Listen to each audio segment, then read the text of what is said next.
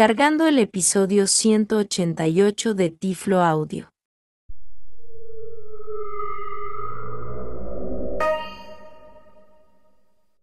Bienvenidos a Tiflo Audio, el podcast donde demostramos y promovemos tecnologías accesibles para las personas ciegas. Reciban como siempre un tecnológico saludo de este su amigo José Manolo Álvarez.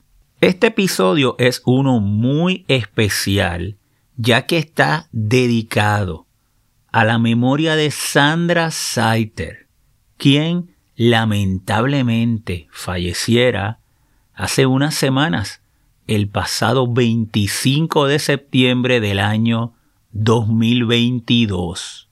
Sandra se destacó como una animadora de programas infantiles en Puerto Rico, además de muchas otras facetas como cantante y sobre todo educadora. Tuvo el privilegio de conocer y trabajar junto con Sandra en el programa de televisión Contraviento y Marea.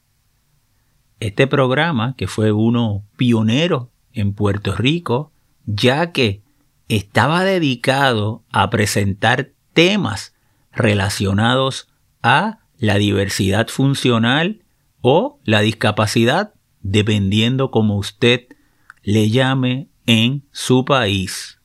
Por lo que en este episodio voy a estar compartiendo varias de mis experiencias vividas con Sandra.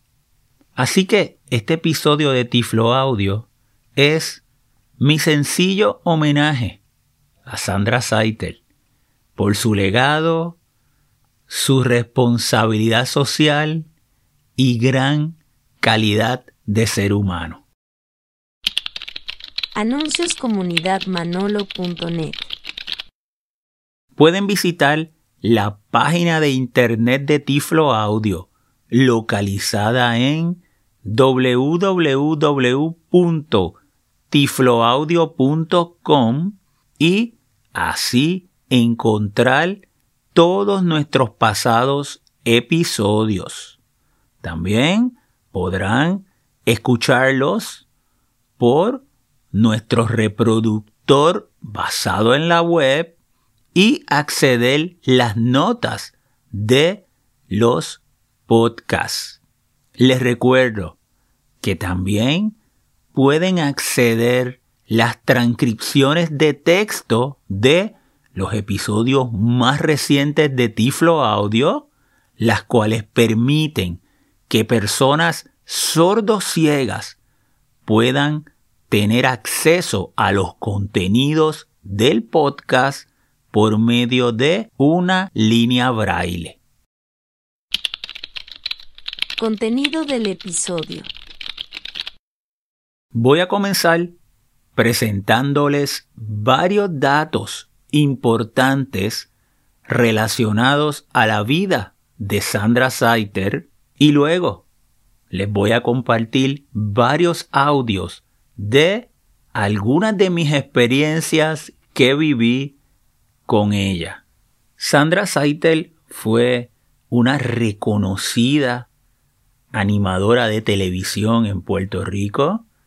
Se destacó principalmente por su participación en programas para niños, programas infantiles, donde llegó a ser muy famosa y reconocida como Titi Sandra.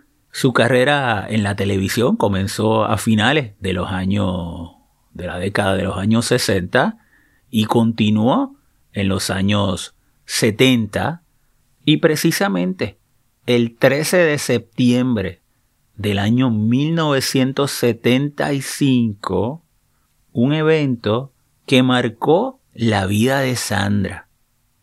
Y fue un accidente que tuvo en la isla de Icacos, que está localizado al este de Puerto Rico, Ese accidente fue como consecuencia de que Sandra se tiró de una roca al mar y se había tirado varias veces durante el día, pero en la tarde, ya cuando estaba dispuesta a irse, se tiró en una ocasión más y la marea había bajado. Como consecuencia de ese accidente, Sandra, desde ese momento en adelante en su recuperación, utilizó una silla de ruedas para su movilidad. Y precisamente ese acontecimiento tuvo una relación directa con todas las aportaciones que posteriormente Sandra hizo hacia nuestro colectivo de personas con diversidad funcional, que estaré, desde mi perspectiva y mis experiencias, hablando más adelante. Pero siguiendo con los datos de Sandra, siguió con sus programas relacionados a los niños con un gran éxito y fíjense que desde ya comenzó a romper paradigmas, siendo ella la figura principal de esos programas y estando en silla de ruedas, sirviendo de ejemplo de superación y de inspiración para todos los televidentes y principalmente a los niños, donde le estaba enseñando con su ejemplo el respeto a la diversidad. Sandra también tuvo otras facetas destacadas artísticamente como cantante, quien en Puerto Rico no recuerda las tablas de multiplicar que Sandra grabó, unos discos, y cuántas personas no se aprendieron las tablas de multiplicar cantándolas junto a Sandra. En los años 80 y 90, Sandra continuó en varios programas de televisión, no solo para niños, también para adolescentes, incluso con participaciones en noticieros en Puerto Rico. Y en el año 2001, uno de los estudios de grabación de una de las cadenas principales de televisión de Puerto Rico, Telemundo, se le llamó como el estudio Sandra Saiter. Sandra fue una educadora. Tuvo una preparación en la Universidad de Puerto Rico, un bachillerato, los primeros cuatro años de universidad en estudios generales, y luego una maestría en el área de las humanidades, y sin ni tan siquiera haber terminado la universidad, ya era maestra en un colegio y por eso esa vocación de siempre transmitir y enseñar sus conocimientos. Sandra también fue educadora a nivel universitario donde recibió varios doctorados honorarios en varias universidades en Puerto Rico. Y voy ahora a hablarle de algunas de mis experiencias con Sandra, que es el motivo de por qué me decidí a grabar este episodio. Conocí a Sandra para el año 2007, cuando se comenzó a grabar una de las nuevas temporadas del programa Contraviento y Marea, un programa de televisión que transmitía el canal WIPR, el canal 6, el canal del gobierno de Puerto Rico, con temas relacionados a personas con diversidad funcional o con discapacidad, de acuerdo al término que usted utilice en su país. Yo llegué al programa Contraviento y Marea para ser uno de los reporteros de una nueva sección llamada Asistencia Tecnológica al Día. Y Sandra Saiter era el ancla, la moderadora principal del programa Contraviento y Marea. Y ahí fue donde conocí por primera vez a Sandra Saitel.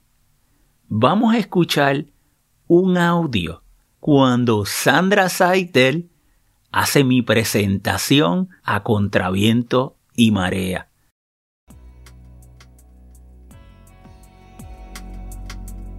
Contraviento y Marea contará a partir de hoy con dos nuevos reporteros. El primero de ellos, qué mejor introducción, que la que acabamos de ver, Manolo Álvarez. Bienvenido a nuestro equipo de Contraviento y Marea.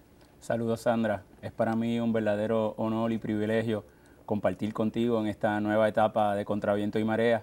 Dentro del área de asistencia tecnológica al día yo voy a estar presentando una sección titulada Accesibilidad Electrónica.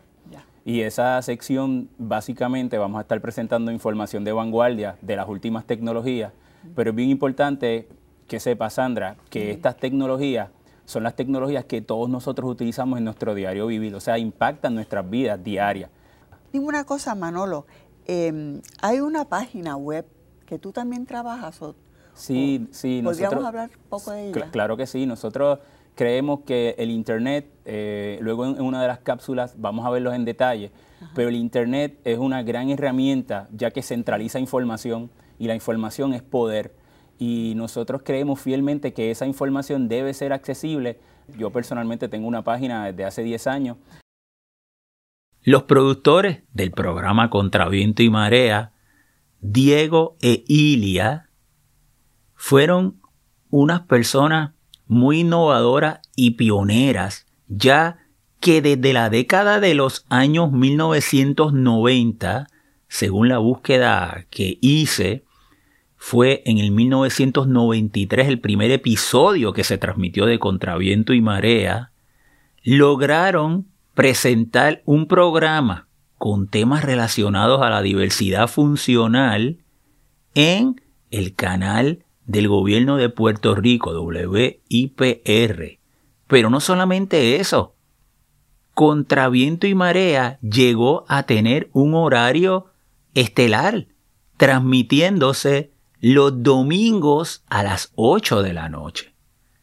Vamos a escuchar un audio que también pude conseguir, esto fue en el 1996, donde WIPR anunciaba el programa Contra Viento y Marea.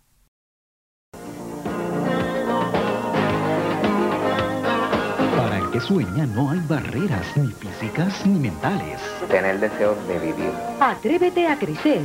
Contra viento y marea. Domingos a las 8 de la noche por TV6 y TV3.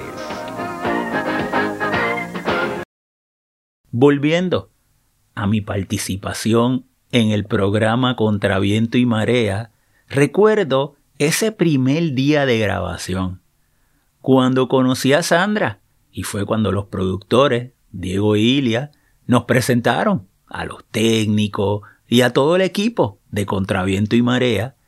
Recuerdo a Sandra cómo me empezó a hablar y yo le dije, Sandra, encantado y un privilegio estar contigo. Yo que por tantos años siempre estaba pendiente de este programa y ahora estar aquí, pues realmente es un verdadero honor. Pero yo no tengo ninguna experiencia en la televisión. Y ella me comenzó a hablar y me dijo que estuviera tranquilo, que fuera natural, que mi tema lo presentara de una manera tranquila, pausada, que no había problema alguno. Si yo me equivocaba, el programa pues lo grabamos, era grabado, pues eso se volvía a grabar o sea que de inmediato ella comenzó a darme confianza. Recuerdo que le pregunté a Sandra que me diera un consejo, que cuál era la clave para uno hacer bien su trabajo como telereportero.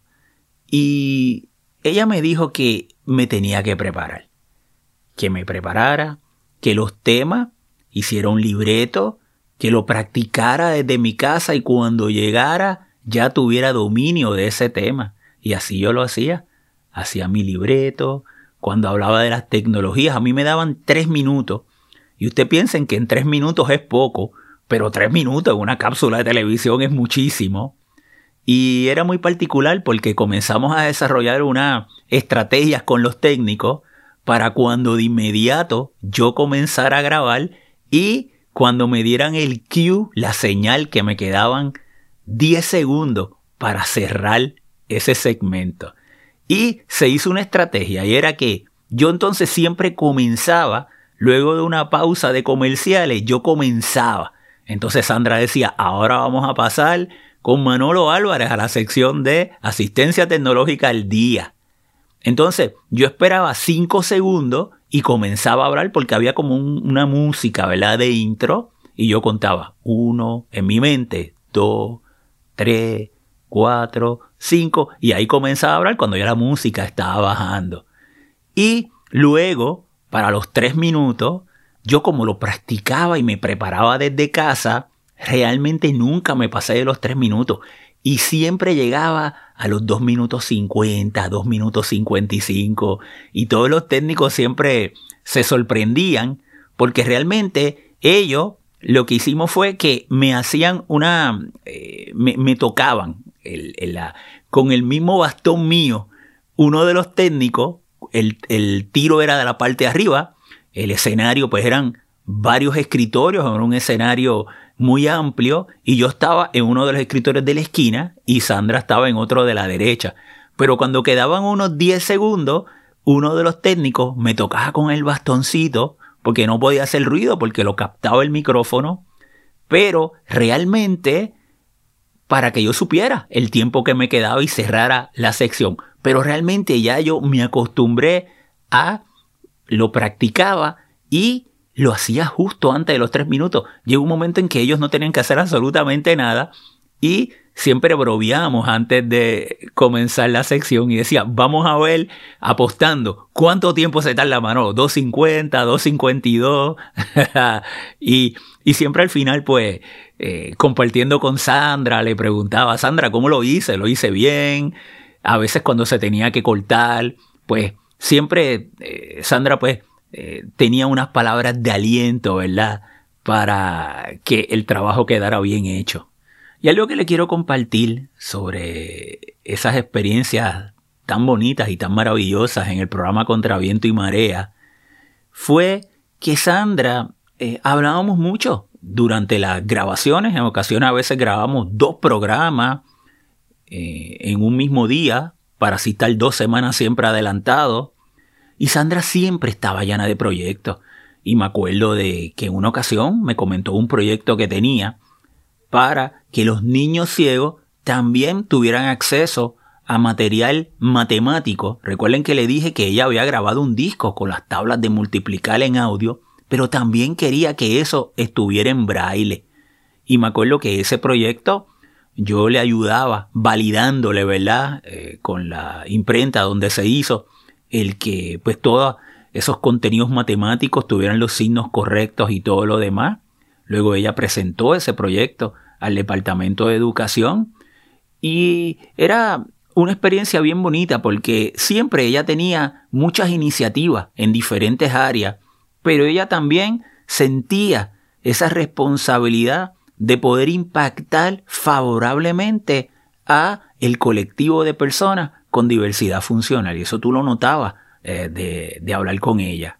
Quiero compartir ahora otra experiencia que tuve relacionado a Sandra Seitel y fue en el 2008 que tuve el honor y privilegio de recibir el premio Gaviota Sandra Seitel. Es un premio que ofrece la oficina para aquella época OPI, de Procurador de Personas con Impedimento de Puerto Rico, hoy se llama DEPI, que es la Defensoría de Personas con Impedimento en Puerto Rico. Ellos ofrecen un reconocimiento a una persona con diversidad funcional que se haya destacada.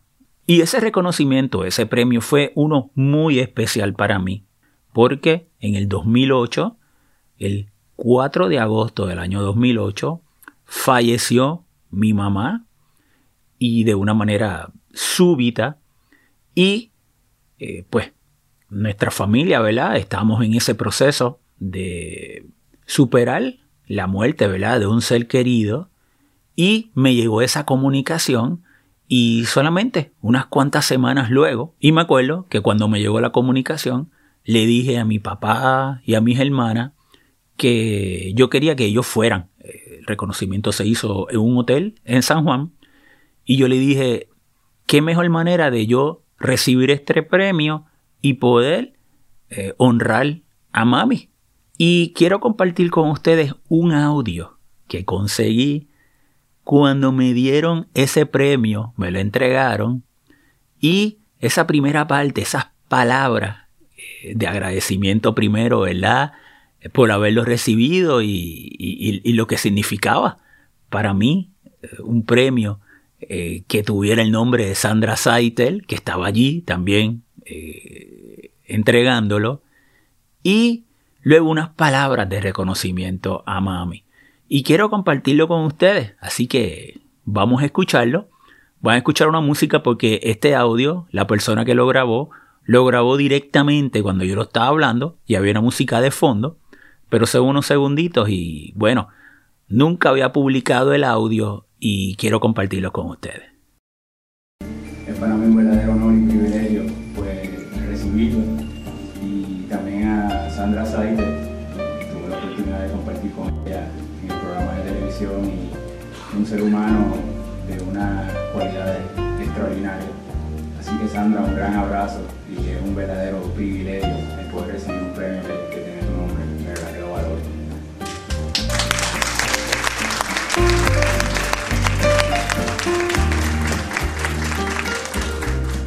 Este premio pues realmente pues no, es mío, yo se lo quiero dedicar a mi mamá. Eh, pasado mes de agosto, eh, mi mamá pues ya físicamente no está con nosotros, pero ella siempre está conmigo, con toda nuestra familia. Mi mamá me enseñó desde pequeño los valores cristianos, que es lo importante en la vida, que es un, buen ser humano. Mi mamá me enseñó siempre a creer en mí, siempre ir hacia adelante con una actitud positiva. Y me enseñó que las cosas sencillas de la vida son realmente las cosas importantes. Y la mayor enseñanza que mi mamá me transmitió es el dar sin esperar nada a cambio. Y ese es eh, el, resultado de, todo, de toda mi vida. Así que ustedes eh, me conocen a mí y conocen a mi mamá, ahora yo tengo esa gran responsabilidad con mi hija Ámbar de transmitir todo lo que ella me enseñó y eh, también sentir orgullo de que un día también ella sea un ser humano productivo y un ciudadano que sirva con mucho orgullo a nuestra sociedad. Así que este premio para tu mami, sé que debe estar muy feliz y muy orgullosa. ¡Wow! Eh, escucho el audio y todavía hasta se me quiebra un poco la voz por lo que significó para mí solamente unas cuantas semanas luego de la muerte de mami, el poder estar allí con mi familia y el poder honrarlo, ¿verdad? con esta palabra eh, lo que significó ¿verdad, mami para mí. Y luego de la entrega del el premio y demás, voy a la mesa, eh, Sandra se me acercó y estuvimos hablando, me dijo, qué palabras más bonitas, Manolo, y la, la, la madre para uno es algo que es el ejemplo más grande que nosotros tenemos y me acuerdo que pudimos estar hablando un rato sobre eso. Y eso pues significó también mucho, porque era la calidad humana que tenía Sandra. La, la manera en que hablaba era una manera dulce, que siempre pues reflejaba paz. Y bueno, pues le agradecí, le dije muchas gracias Sandra, porque también hablar contigo pues me, me hizo bien a mí y a mi familia y esta noche pues fue una noche bien especial porque realmente pues pude agradecer y, honrar ¿verdad? la memoria de mami. Y fíjense que en el 2022, ya 14 años después de haber recibido ese premio, al escuchar ese audio, pues tantas memorias, ¿verdad? Que, que tengo. Y ya pues mi papá que esa noche estuvo allí, pues ya no está con nosotros, ni tampoco mi hermana mayor Mayra. Así que son unas memorias muy bonitas y sin lugar a dudas valoro esa, esa noche y ese compartir que tuve ¿verdad? con mi familia. Y otro recuerdo que quiero compartir con ustedes es que desde que nos conocimos, todos los días de los padres que se celebra aquí en Puerto Rico durante el mes de junio, Sandra me llamaba, me felicitaba y me decía, ponme con Ámbar, eh, con mi nena. Y para aquella época, imagínate, 2008, 2009, 2010, pues Ámbar era chiquitita y hablaban un ratito y Ámbar se reía y eso para mí también tuvo un significado muy especial porque demostraba los grandes valores que Sandra tenía y esa gran sensibilidad que tenía como persona.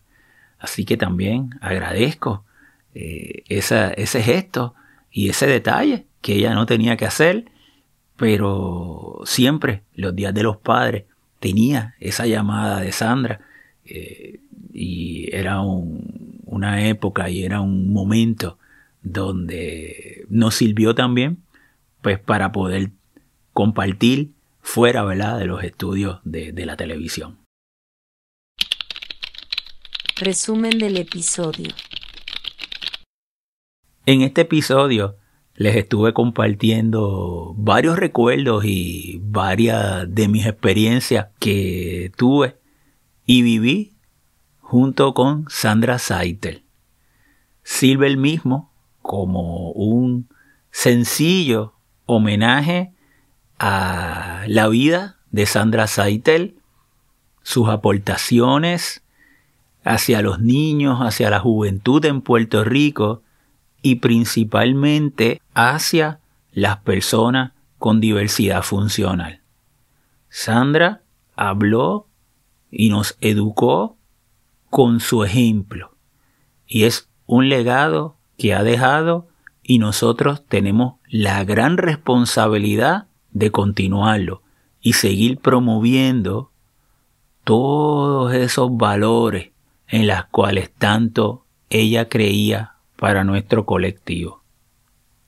Descansa en paz, Sandra Saiter. Notas del episodio. En las notas del podcast les voy a estar dejando un enlace donde podrán encontrar información relacionada a la vida de Sandra Saitel desde el sitio web la Fundación Nacional para la Cultura Popular. Información de contacto. Recuerden que pueden visitar la página web de la comunidad manolo.net. La misma está localizada en www.manolo.net. Visitar el sitio de Tiflo Audio www.tifloaudio.com. La Fundación Manolonet www.fundacionmanolonet.org. Me pueden enviar un correo electrónico manolo arroba manolo.net o seguirme en Twitter como Tiflo Manolo. Bueno amigos, será entonces hasta una próxima ocasión.